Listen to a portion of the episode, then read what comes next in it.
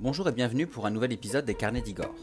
Aujourd'hui, je vous propose de nous rendre au château de Fontainebleau, où en 1725, une rencontre très insolite pour l'époque a eu lieu entre le roi Louis XV et cinq chefs indiens d'Amérique. Pour beaucoup, imaginer une rencontre entre le roi de France Louis XV et plusieurs chefs amérindiens peut paraître totalement incongru. Et pourtant, il faut savoir que c'est exactement ce qui s'est passé le 22 novembre 1725 au château de Fontainebleau, comme le relate le Mercure de France, anciennement appelé le Mercure Galant, vous savez, cette revue française soutenue par le pouvoir royal qui racontait les histoires et faits divers de l'époque, notamment concernant la cour de France. Mais alors, une question se pose naturellement. Comment des Amérindiens ont-ils pu se retrouver à Paris et ensuite à Fontainebleau? Alors nous sommes dans la première moitié du XVIIe siècle, au début du règne de Louis XV, qui, je le rappelle, est roi du 1er septembre 1715 au 10 mai 1774. À cette époque, une partie des colonies françaises est établie en Amérique du Nord, et parmi les territoires colonisés se trouve la région des Grands Lacs, dans la haute vallée du Mississippi, où vivent une quinzaine de tribus amérindiennes. Alors bien que ces tribus aient leur propre identité et chacune leur propre chef, il faut savoir qu'elles cohabitent et qu'elles constituent ce qu'on appelle alors la Confédération des Illinois ou des Illiniwek. C'est alors qu'intervient la Compagnie du Mississippi, cette compagnie euh, coloniale et commerciale française fondée en 1684 et qui est soutenue financièrement par le pouvoir royal.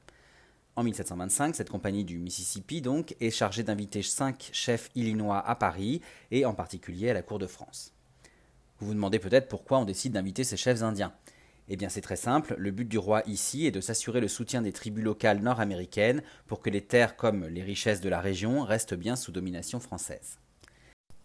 Ainsi, le 22 novembre 1725, une rencontre des plus exotiques et des plus inattendues aussi a lieu entre Louis XV et les chefs amérindiens. Cette rencontre se fait à Fontainebleau parce que c'est là que le jeune roi réside après son mariage avec la princesse polonaise Marie Lesinska, un mariage qui a été célébré le 5 septembre précédent dans la chapelle de la Trinité du château. Louis XV reçoit donc ses chefs indiens, des festivités sont organisées, les échanges sont cordiaux. Sachez que la traduction est faite par des missionnaires jésuites résidant dans les colonies américaines, et les chefs indiens, comme le roi, s'intéressent les uns aux autres.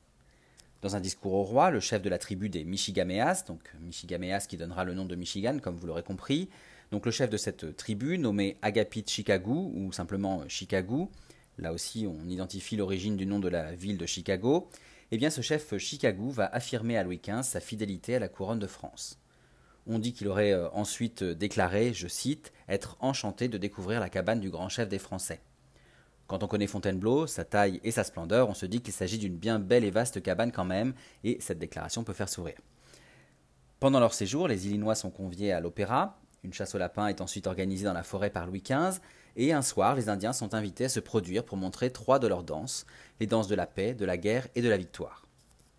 Ils expliquent aussi certaines de leurs coutumes et sont habillés dans leur tenue de cérémonie, c'est-à-dire comme cela sera décrit à l'époque, quasi nu, le corps peint, des plumes dans les cheveux, un arc et des flèches à la main et une pipe, le fameux calumet, dans la bouche. Ce jour-là, il y a une personne en particulier qui assiste à ce spectacle, c'est le musicien-compositeur Jean-Philippe Rameau. Celui-ci, inspiré par ce qu'il voit, va reprendre l'idée des costumes et des danses des chefs euh, illinois pour une scène de son œuvre célèbre Les Indes galantes. Cette scène, ajoutée à la suite euh, de la visite des Amérindiens à la cour de France, se déroule donc en Amérique du Nord et présente la danse du calumet de la paix exécutée par les sauvages, plus connue sous le nom de la danse des sauvages.